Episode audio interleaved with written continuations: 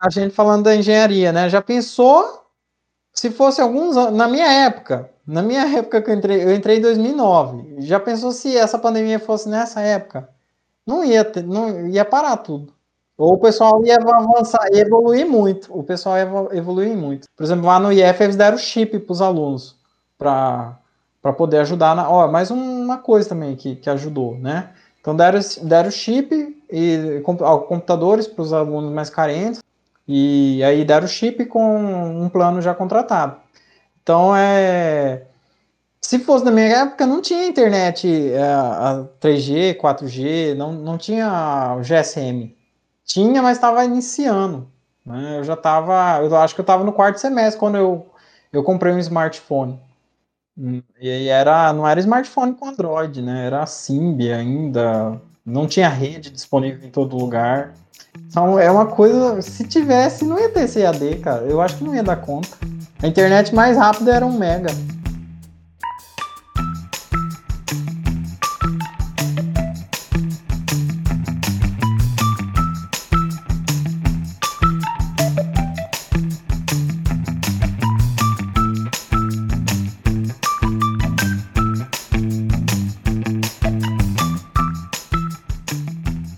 Olá a todos, está começando mais um episódio do Petcast Elétrica. Eu sou Gabriel Bulhões, estou no quarto semestre da Engenharia Elétrica da UFMT e faço parte do PET Engenharia Elétrica da UFMT. Oi, oi, eu sou a Ana Paula, eu faço parte do Petcast e eu estou no quarto semestre de Engenharia Elétrica. Para o episódio de hoje, nós queremos tratar aqui das contribuições da engenharia durante o combate à pandemia. Bem, nós vimos aí nos jornais cada profissão exercendo sua parte, né? Os médicos, os enfermeiros, e agora aqui a gente quer debater um pouquinho de onde a engenharia ajudou nesse combate à pandemia, quais ações a gente viu por aí, projetos que, que teve aqui na nossa cidade. Então, para discutir sobre isso, a gente trouxe aqui o professor Paulo. Seja bem-vindo, professor. Oi, pessoal, boa noite. Oi, Gabriel, obrigado aí pelo convite. Oi, Ana, tudo bem? Tudo bom. bom, para início desse papo, é, professor, é interessante entender a importância de um engenheiro dentro de uma sociedade em geral já que hoje nós podemos fazer coisas que anos atrás era inimaginável. Como, por exemplo, poder se comunicar em tempo real com outras pessoas, mesmo que esteja do outro lado do mundo. Bom, e seguindo esse contexto, eu te pergunto, para você, qual é a função social do engenheiro? É interessante. Você tocou num ponto muito importante, né? Que é essa parte da integração, essa visão de, de integração e a gente poder se comunicar reflete muito na, na engenharia, porque o que acontece? Hoje as coisas estão muito rápidas, muito dinâmicas. Então, o engenheiro ele consegue ter uma informação com, com mais agilidade, né, e consegue fazer uma produtividade maior do, do, do, seu trabalho. Hoje em dia eu mando fazer umas plaquinhas, minha, meus protótipos, posso mandar fazer lá na China, e eles vêm com uma qualidade, um acabamento que eu não conseguia ter antigamente. Então eu faço meu, meu layout e mando para lá.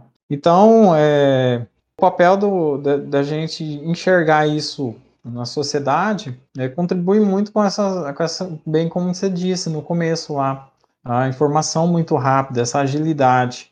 Eu lembro bem quando é, eu estava vendo as notícias e era dezembro, né? Era dezembro e estava saindo aqueles primeiros casos lá na China. E, e logo, logo, né? É, eu acho até meio. Eu, eu, ficava olhando assim nas ruas, as pessoas com máscara, né? Aquela visão parecia que não, nunca ia chegar. E aí che chegou para cá e com isso também chegou outras coisas. São inúmeras contribuições que a, a, o pessoal da engenharia vem, vem inovando, vem contribuindo com, com isso, para essa melhoria, né? Cada vez vai ficando mais, mais fácil e mais conectado, mais rápido, mais dinâmico. A gente sempre fala muito da questão de que o engenheiro é feito para resolver problemas, né? A engenharia vem para resolver problemas. Pelo menos eu já escutei muito isso. E o que seria a pandemia, né? Senão o, o maior problema que a minha geração vem, vem passando. Então, claro que teria que ter engenharia no meio disso. Sim, é, essa é ideia, né? A engenharia, é, pelo menos para mim, na época que eu, eu, eu, também sou egresso aí da, da UFMT, tive a oportunidade também de participar do, do PET, e nessa época a, a, gente aprende, você chega meio perdido e depois você vai vendo que é, essa ideia de você analisar, né, você conseguir fazer uma análise. Então eu tive colegas que foram para outras áreas que não são diretamente é, ligadas à engenharia, mas eles dominavam muito bem, que é assim, o raciocínio lógico, o pensamento, a análise de, solu de soluções, né, para encontrar soluções, você consegue ter essa visão de, de conseguir é, procurar ver, encontrar um problema e tentar resolvê-lo, né? Solucionar. Então é essa essa a ideia da essa acho que seria uma das grandes contribuições e não tem como desassociar. Eu acho é, uma, uma visão minha que que o engenheiro é como se fosse um servir um, a gente serve a gente serve para servir a população então, tem uma demanda, né? a gente tem que estar tá aí para ajudar e contribuir, né? E tentar resolver, procurar a melhor solução, a melhor logística. Eu vejo isso que o senhor falou, né? Dessa questão do, da solução de problemas, do, do engenheiro servir a sociedade, né? Como a palavra mesmo que o senhor utilizou, que vem sendo perdido esse sentido, pelo menos para quem é de fora. Que a gente vê muito hoje dessa divisão de exatas, humanas, biológicas, então as pessoas vão, vão diferenciando tudo muito, que parece que vai perdendo a ideia base. Então, a engenharia hoje, a gente imagina que ela é só o cara que constrói os prédios, que é só aquela engenharia de construção ou de tecnologia, né, dos eletrônicos celulares, e que não pensa muito no, na sociedade como um todo. Né? Você não vê ali alguém falando de um engenheiro ali que, que resolveu um problema da população. Você vai ver o cara que construiu o prédio, ou o engenheiro que criou o celular, o computador. Então, essa, essa ideia né, de servir a população vem se perdendo com o tempo. Não, realmente, eu não sei se, se eu cheguei de comentar, né, na, nas nossas aulas lá, a gente falava muito sobre isso, né, é, apesar de da, a gente estava num curso que era voltado para elétrica, mas é, eu falava, você, pode ser o que você quiser, aqui, aqui tá, tá a visão, né, você tem aqui o caminho, então você escolhe, não tem essa. Eu, é, é, foi muito bem colocada essa, essa pauta sua aí, Gabriel, porque é, eu, eu acredito que não tem essa divisão. Né? Então, todo, todo mundo é capaz de, de, de, de realizar e integrar. Né? Então, é essa a ideia, essa integração. E realmente tem um certo preconceito, né? O pessoal pensa assim, ah. É, ou já é aquela, vem aquela ideia, né? Os nerds, ou o pessoal só pensa, só pensa em cálculo e. Não, né? Muitas das vezes a maioria dos trabalhos são voltados para ajudar a sociedade, né? Resolver impasses para a sociedade, né? É uma coisa até que inevitável, né, professor. É uma coisa assim que nem mesmo que seja a gente criar alguma coisa, mas melhorar, tornar algum instrumento, alguma situação cada vez mais eficiente, é uma das motivações do engenheiro. A gente acaba fazendo isso. Quando a gente entra na engenharia, eu no quarto semestre, não tenho muitas muitas bagagens para poder confirmar isso, mas eu até hoje eu entendo que por mais que a gente não queira, é inevitável. A gente sempre vai pensar em como posso melhorar isso aqui. Com, com o decorrer das, das nossas matérias, com o decorrer do nosso aprendizado, a gente vai descobrindo cada coisinha, cada pequeno detalhe, cada coisa tão simples que passa tão batido no nosso dia a dia, passa muito batido. no dia a dia a gente acaba nem pensando, é normal a gente pensar, a gente não pensar, falar, ah, tanto faz, qualquer coisinha, mas que antigamente isso aqui foi uma grande inovação. Vou dar um exemplo aí pra vocês. Hum. Eu, por exemplo, microcontrolador. É, antigamente era um, tinha que fazer um todo um ensaio para você poder gravar um microcontrolador. Hoje você grava já direto, ele já tem um conversor direto da USB, a facilidade. Eu ando com o meu na, na mochila, é quase um chaveirinho. Aí eu, tipo, eu tenho uma ideia, eu engato aqui e já. E, e quando não, eu já uso direto na rede, pelo Wi-Fi que ele mesmo gera, né? Então eu já, eu já conecto essa, essa conexão, né?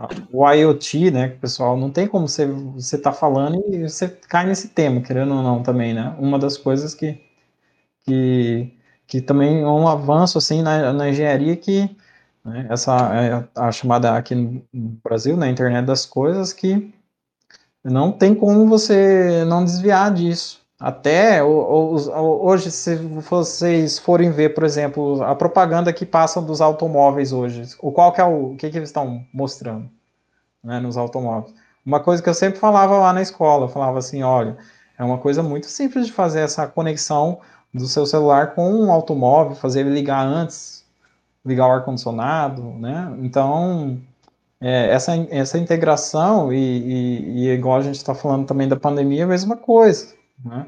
É se, por exemplo, se eu for pensar em algum equipamento hospitalar, esse rastreio, esse é, um bip, alguma que ele pode mandar no, no smartwatch do, do, médico ou do plantonista, né? Sei lá, entendeu? A gente pode extrapolar. Você viu? Você, um pouquinho que você para para falar, um pouquinho você já extrapola a ideia. Você vai tendo as ideias. E não é uma coisa. A gente sabe que não é uma coisa impossível. E não é, não está distante. Então, aí que tá, professor. É, nisso que o senhor falou, eu estou no mesmo semestre que a Ana, né? ela falou do quarto, a gente teve muita experiência de, dessa questão dos problemas, né? A gente falou ali, ah, legal, você ligar o ar-condicionado do carro antes, você pensa no bem-estar da pessoa. Mas, por exemplo, no quarto semestre que a gente está é cálculo em cima de cálculo. A gente vê lá transformadores de Laplace, cálculo 3, integral derivada, aí vai para física, refração, reflexão.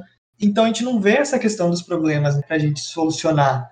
E, e, e na, mais à frente a gente também não, pelo menos daqui de onde eu estou, a gente não tem essa perspectiva dos outros comentando é tudo muito máquinas. Aí acaba meio que essa ideia se perdendo de, de solucionar os problemas. Interligar as coisas, né? Até assim, para que que os cálculos, ante... por que que eu faço tudo isso de cálculo, né? É, é, eu também tinha isso, sabe? Você acha que, e quando você chega meio que no final, assim, da, do, do curso, você fica assim, cara, e agora, o que, que eu vou fazer? Mas aí você vai, tudo, é, depois que você coloca você centraliza assim, você vai vendo que tudo vai se alinhando, né? Vai dando. É, tudo vai, vai tendo um, um sentido, né? Principalmente no, depois que eu entrei para essa, essa área de docência. Também muita coisa, quando você compartilha, você aprende. Tudo. Isso é um ditado que todos dizem e eu, eu experimentei isso, né? Cada vez que você compartilha, você aprende mais. Vocês aí no PET mesmo, né? Esse trabalho que vocês estão fazendo, cada vez que eu ajudo uma pessoa ou, compartilho, desde uma ajuda, por exemplo, vocês fazem um projeto de, de, extensão que vai ensinar a comunidade. Né? Querendo ou não, vocês vão aprender alguma coisa de diferente. Hoje, dessa conversa aqui, vai sair alguma coisa de diferente. Né? Então, então tem isso, né? É, só que é uma questão de tempo. É, vocês estão no quarto, mas já estão entrosados aí, estão indo. Professora, a história está sempre nos contando como as crises, as crises globais, em geral, assim. Ah, tanto sanitária, como foi na Revolução Industrial, que também foi econômica, foi social. Enfim, hoje uma das crises sanitárias que a gente está vivendo é a Covid. Bom, e assim, essas crises, elas sempre precederam avanço tecnológico. E isso, assim, claro que deve ser porque a engenharia tem o princípio de estar tá ali encontrando a solução. Ou algo que pelo menos contribua para solucionar. No caso, para ser cada vez mais eficiente. 2020 até os dias atuais, e vendo com as consequências da Covid-19, com tantas mortes, com tanta prejudicação na economia, o que a engenharia fez? O que a engenharia contribuiu para minimizar esse caos? É, tem é, realmente, quando na hora da puro, que a gente aprende. É sempre assim, né? A gente, na hora que precisa, tem que dar um jeito. Não sei se vocês conheciam, é, mas hoje em dia toda a população conhece aquele medidor de temperatura de infravermelho lá, que todo mundo entra no mercado, né? Na hora que entra lá no mercado, todo mundo está usando. Antes, para que, que a gente usava aquele medidor lá? Usava para olhar um eixo de motor que estava esquentando, um rolamento, alguma coisa assim. Era um material mais específico. E hoje é comum, o pessoal está comprando aqueles medidor de oxímetro. Então, você compra baratinho no mercado. Se bem que ele sofreu uma inflação lá no, no meio da pandemia, mas agora já voltou aos conformes. Aqueles relógios, né, smartwatch lá que já fazem essas medições. Então, assim, outra coisa que a gente tem que analisar, que você falou do o que, que o, trouxe, né? Trouxe muita, teve muita perda, infelizmente, dos colegas. Mas é, para a saúde, eu e o Gabriel lá deram uma revivida lá nessa, nessa época de, de mexer com esses equipamentos hospitalares. Mas na saúde, se a gente for olhar, o tanto de equipamento que foi adquirido, e assim, equipamento adquirido vai ficar lá no hospital, lá no hospital, no PA, sei lá, onde que, né, para onde foi destinado, que são equipamentos que serviam para fazer a análise do vírus, né, mas também equipamentos de pontas, né, que conseguem ter uma resposta rápida.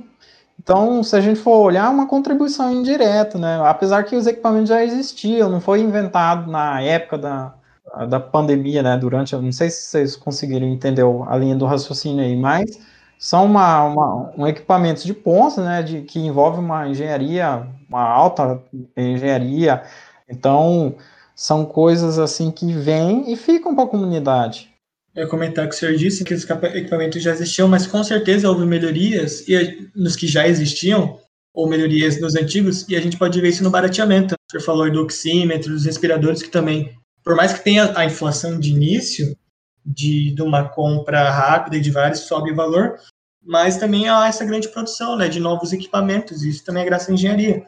Você produzir mais equipamentos muito melhores, muito mais efetivos em tão pouco tempo. Isso aí é, é fenomenal, né? É uma coisa, eu fico, às vezes que eu paro para pensar assim, fico até maravilhado com essas novas tecnologias aí que é, novas não, né? Essas melhorias na tecnologia que foram surgindo. Bom, o senhor citou ali na fala do senhor, né, um pouquinho aqui de como a nossa região ali combateu. E aqui o campus Cuiabá do Instituto Federal de Mato Grosso, IFMT, ele desenvolveu diversos projetos né, nessa questão do combate à pandemia, não só na engenharia, como também na área da química, do, do pessoal de vários campos aí. Mas focando agora na, na engenharia, né, que é o nosso tema de hoje, o senhor consegue elencar alguns projetos desses, como que foi a contribuição, o senhor como docente do IFMT, né, como que foi, como surgiram esses projetos? É, então, é, esses projetos que, que você citou, né, então o IFMT ele fez uma chamada para um edital de extensão para o combate ao, ao Covid-19. E aí tiveram vários projetos, tiveram projetos de máscaras, projetos de viseiras, né? Tem, tinha professores que fizeram na impressora 3D e e tal, aquela atividade maker, que também muita gente que, que entra na engenharia, geralmente quando entra já entra meio afim, aí gosta dessa parte de fazer, maker, criar, então teve isso. Teve também o pessoal lá da, que, é, o pessoal do Bela Vista, Campus Bela Vista também, que fez o, o álcool gel e o, o álcool 70, né, a diluição lá, tal. Teve o pessoal aqui do campus Cuiabá também que fez o sabão para distribuir para as famílias mais carentes, né? fazer um kit lá.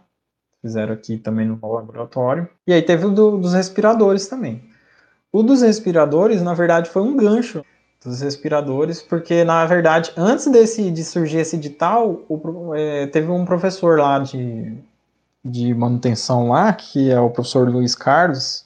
Ele até foi diretor do INPE lá, daqui de Cuiabá.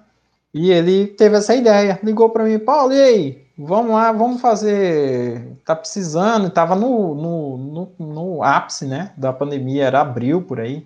E aí ele ligou, e aí, vamos fazer lá, tô com uma ideia aqui, vamos é, tentar consertar alguns respiradores. A gente não tava muito. É, não tinha uma visão assim de, de projeto e nada. A gente ia na boa, na boa fé. Chamou eu, chamou mais alguns professores, professor, professor Ronan né, o professor e, e, alguns alunos dele que já dava essa aula de manutenção.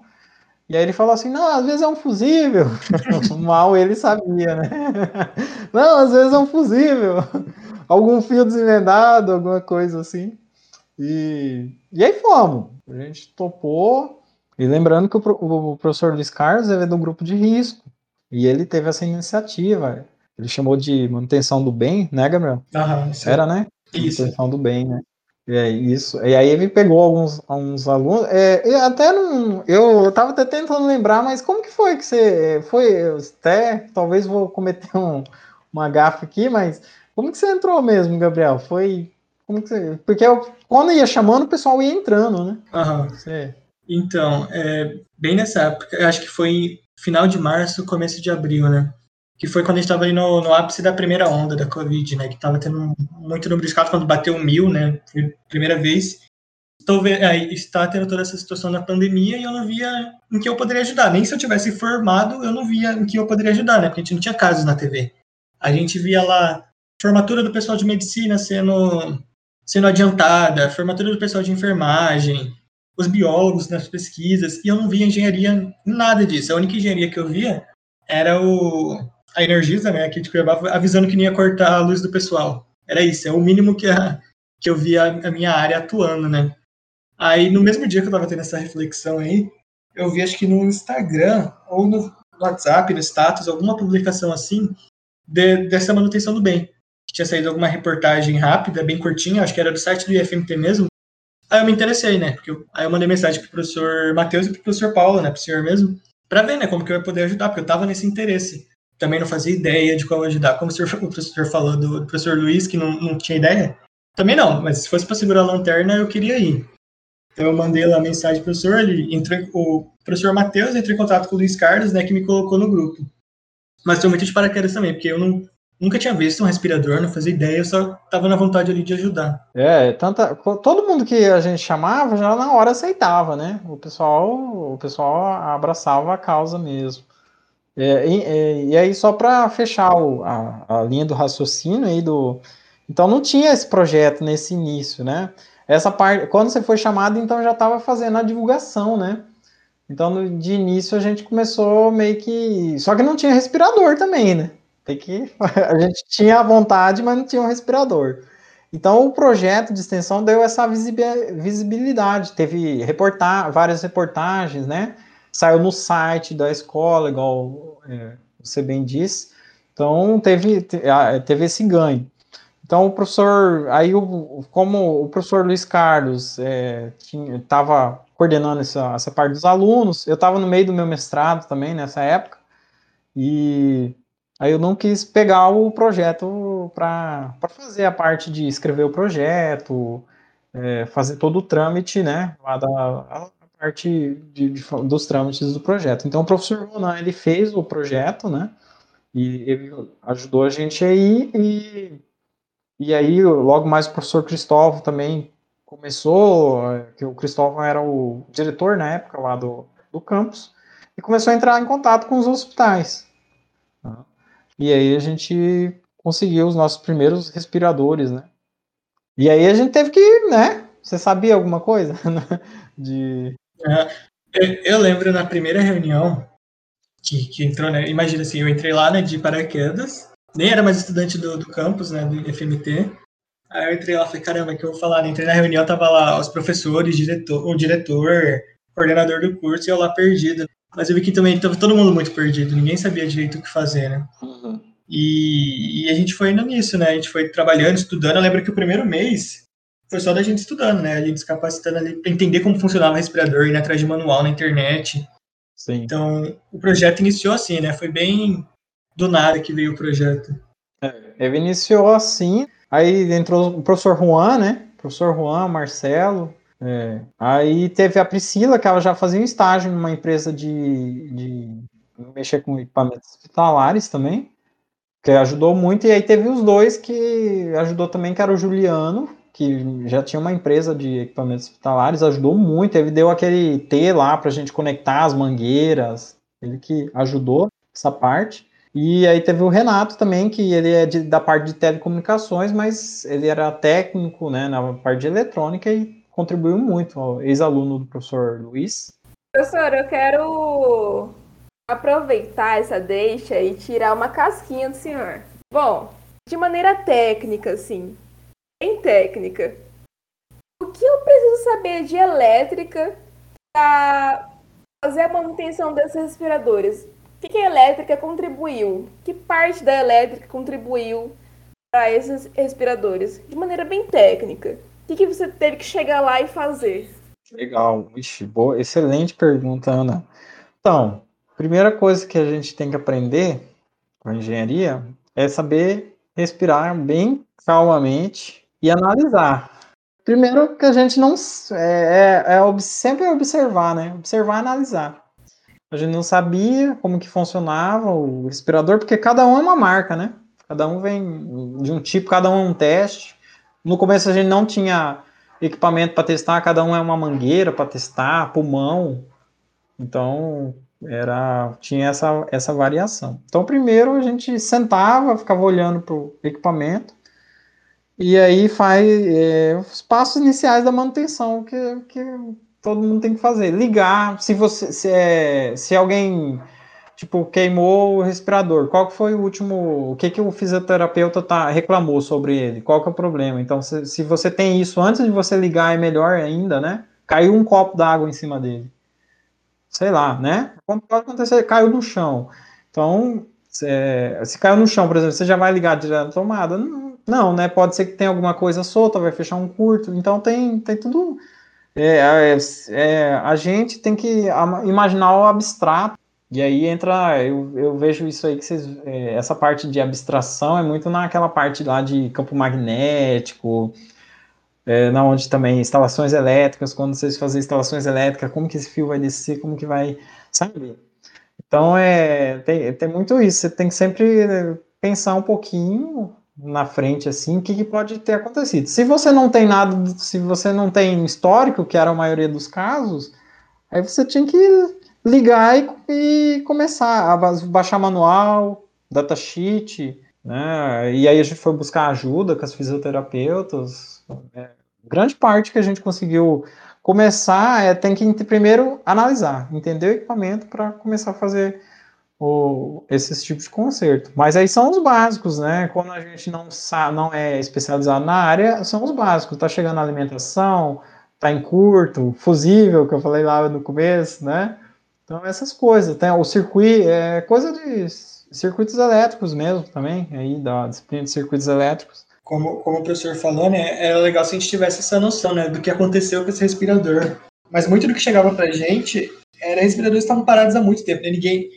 Eu, é errado dizer que ninguém esperava a pandemia, né, porque a gente sabia que uma hora ia chegar, mas ninguém estava preparado. Então esses respiradores estavam guardados lá, né, de fundo de departamento que não usava.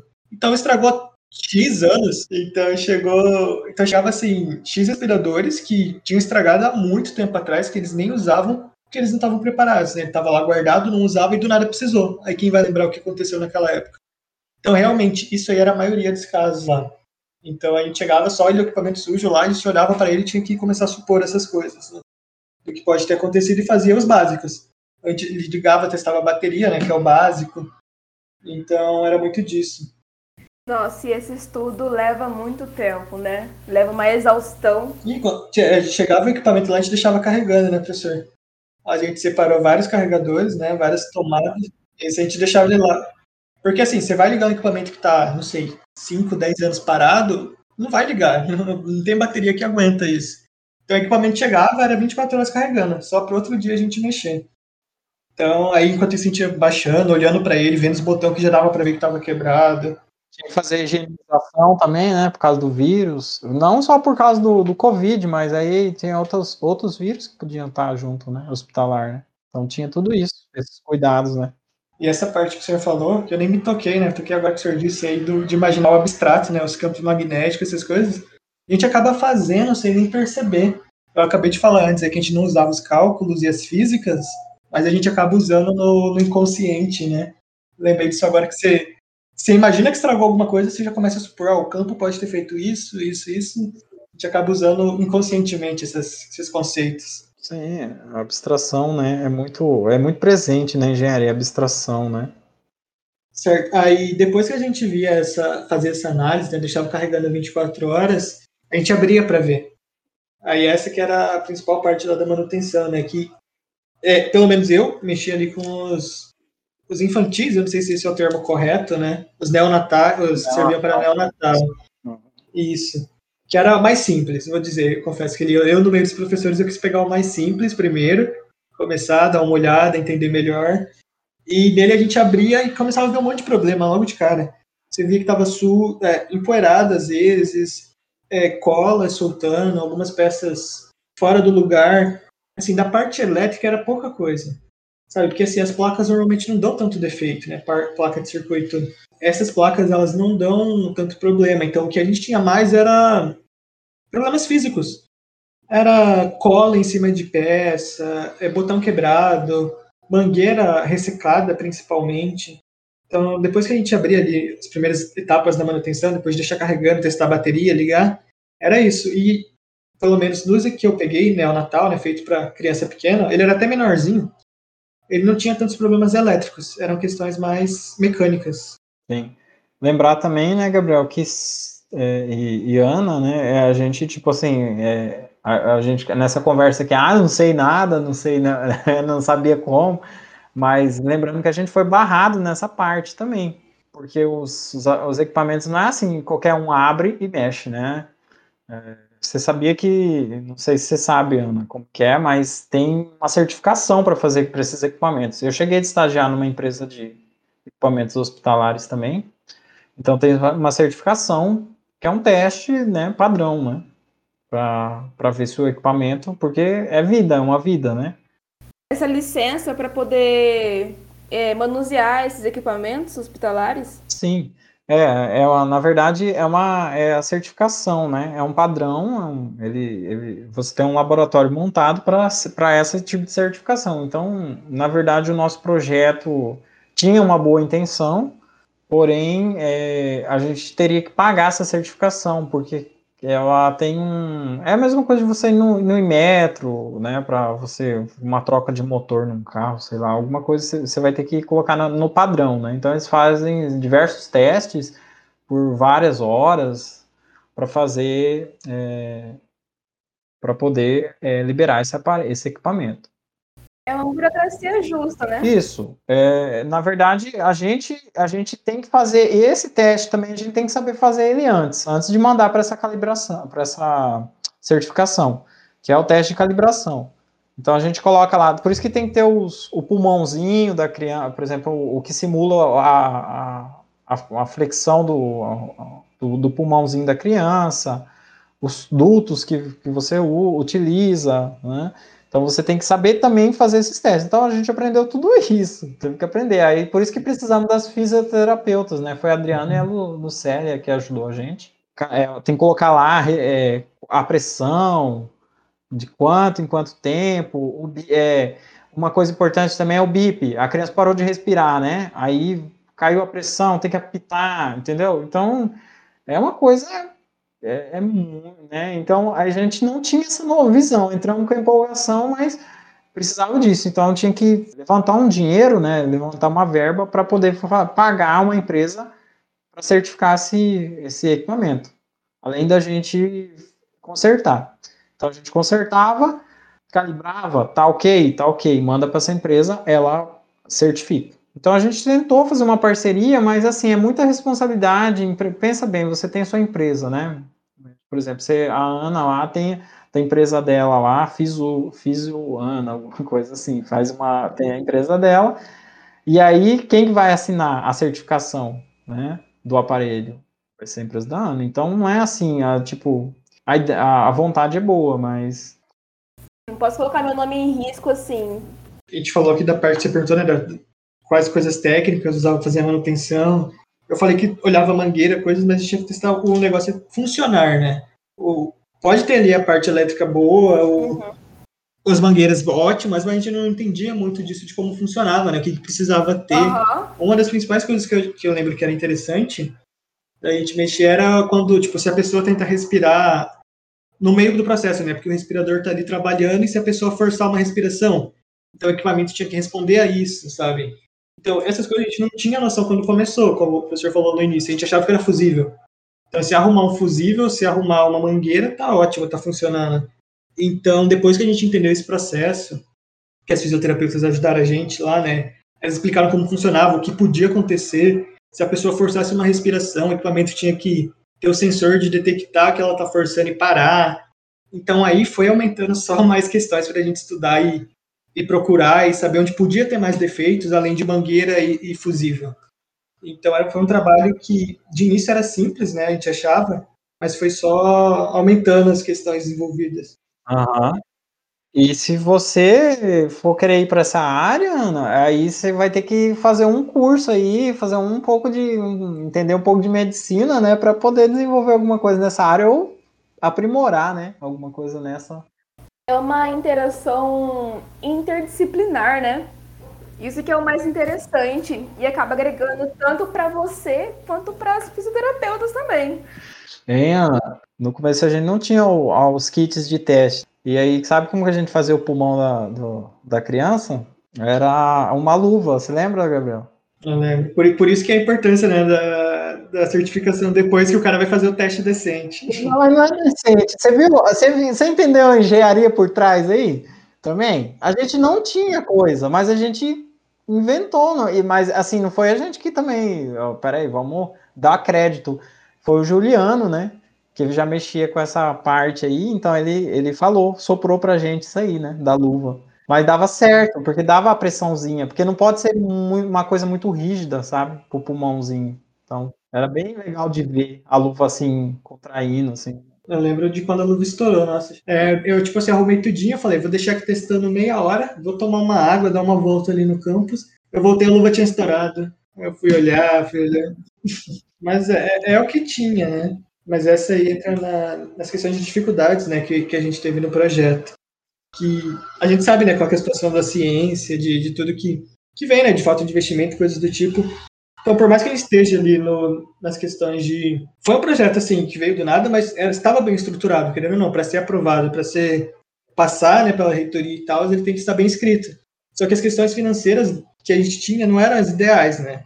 Por exemplo, o professor falou que para cada respirador que a gente consertou, a gente tinha que pagar a certificação de nível em metro. Ou seja, por mais que a gente testou com a luva, a gente podia colocar funcionar, mas isso não ia direto para o hospital. Tinha que passar pela certificação antes, né, para provar que ele estava funcionando de fato. Então, muitas das dificuldades que a gente teve eram com questões de materiais. Ou seja, a gente não tinha o pulmão teste, era difícil de arrumar, não é em qualquer lugar. A gente demorou para arrumar, né, professor? Foi mais, mais, ou menos um mês. Foi bem no finalzinho, né? Foi uns três que a gente conseguiu testar no finalzinho, assim. Do... Isso, então o material era complicado, a gente não tinha tantas questões. A gente conseguiu ainda fazer muito usando luva, mangueira, essas coisinhas e levar isso para certificação depois, né?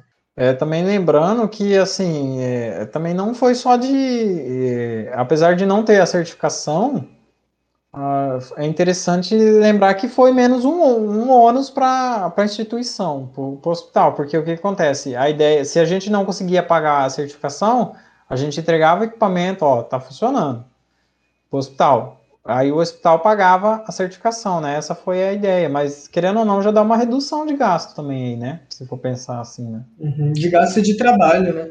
Pela demanda que eu imagino que cada local estava recebendo de consertar respiradores, a gente entregar um já pronto para eles só pagarem a certificação era ótimo. Nessa hora o dinheiro importava, porque a demanda estava muito alta, todos os laboratórios de, de equipamentos hospitalares estavam é, abarrotados, né? Então. A engenharia vem da gambiarra, né? pois é, verdade. É nessas horas que a gente dá uma animada, né, Ana? É, nessas horas a gente dá uma animada e você começa a ter mais esperança, né? Volta você vê que quando precisa as pessoas ajudam, né? Uma hora todo mundo se reúne, integra, fala, vamos consertar tudo, vamos ajudar. Do jeito que a gente puder, mesmo segurando só a lanterna, vamos ajudar. Bom, nisso muito né, que a gente vem dizendo, eu acho que abriu as portas aí da questão da engenharia voltada para equipamentos hospitalares, né, questão de saúde. Eu lembro sempre, eu acho que era o Renato, sempre falava para mim, oh, segue nessa área, não tem muita gente nessa área, é uma área que ganha bem. E beleza, eu ali novato, achei legal tudo aquilo, né? Mas você não tem contato com isso durante a graduação. Recentemente eu participei de uma palestra, recentemente aí já tem quase um ano, de uma menina que trabalhava com isso, né? A linha de pesquisa dela era sobre análise de sinais fisiológicos então ela usava eletrocardiogramas, analisava os sinais para identificar traços de, de Parkinson e outras doenças. Então, e ela era formada em engenharia elétrica, né? Esse era o mestrado dela. Não lembro se era mestrado ou doutorado agora. Então, é uma área aí interessante, que a gente volta naquele assunto de onde a engenharia contribui para a sociedade. Está aí uma área fortemente né, voltada só para isso, para contribuir ali na sociedade, e que a gente não vê muito ser discutido. Então, é algo que tem a crescer. Tem motivo para não crescer, ainda mais que as tecnologias vão surgindo, essa tecnologia do seu celular aí pode ser muito útil dentro de um hospital, em outro equipamento. Então a gente tem que sempre pensar nessa possibilidade de expandir a área para outros mecanismos. A tecnologia do celular serve para um respirador ou para qualquer outro tipo de equipamento. A gente falando da engenharia, né? Já pensou se fosse alguns anos, na minha época, na minha época que eu entrei, eu entrei em 2009, já pensou se essa pandemia fosse nessa época? Não ia, ter, não ia parar tudo. Ou o pessoal ia avançar, ia evoluir muito. O pessoal ia evoluir muito. Por exemplo, lá no IF eles deram chip para os alunos para poder ajudar. Na, ó, mais uma coisa também que, que ajudou, né? Então deram, deram chip e computadores para os alunos mais carentes e aí deram chip com um plano já contratado. Então é se fosse na minha época, não tinha internet é, a 3G, 4G, não, não tinha o GSM. Tinha, mas estava iniciando. Né? Eu já estava, eu acho que eu estava no quarto semestre quando eu, eu comprei um smartphone. Hum, e aí era, não era smartphone com Android, né? Era Symbian ainda, não tinha rede disponível em todo lugar. Então é uma coisa, se tivesse, não ia ter CAD, cara. Eu acho que não ia dar conta. A internet mais rápida era um mega. Bom, nosso episódio está chegando ao fim. Quero agradecer ao professor Paulo que participou com a gente aí trouxe um pouco de todas as contribuições né, que ele realizou e outros grupos durante a pandemia. Então, quero agradecer ao senhor, professor. Ô, Gabriel, eu que fico grato, feliz né, de voltar aqui é, para essa instituição, né, que eu devo muito a essa instituição, né, graduação, mestrado, então é, é muito gratificante poder contribuir, bem que a gente estava falando disso, né, dessa contribuição. Eu sempre penso e sempre falo que quanto mais a gente consegue compartilhar, mais a gente tende a crescer. Né? Então, essa ideia de compartilhamento, a gente minimiza essa, um pouco dessa preocupação. Você acaba se preocupando mais em ajudar um pouco, né? E aí você acaba esquecendo um pouquinho da, das, suas, das suas preocupações de, de você mesmo, né? Então é interessante essa, essa filosofia da ajuda, né? Então é isso, nosso episódio chegou ao fim. Quero agradecer também aí a todos que ouviram a gente até aqui. Acompanhem nossas redes sociais, Instagram, a gente está sempre compartilhando por lá. E olhem a playlist aí com os vários episódios que nós temos. Então é isso, tchau. Tchau, tchau, Ana, obrigado. Obrigado. Tchau, tchau, galera. Tchau, tchau. Obrigada, professor. Valeu, tchau, galera. Até mais. Um abraço.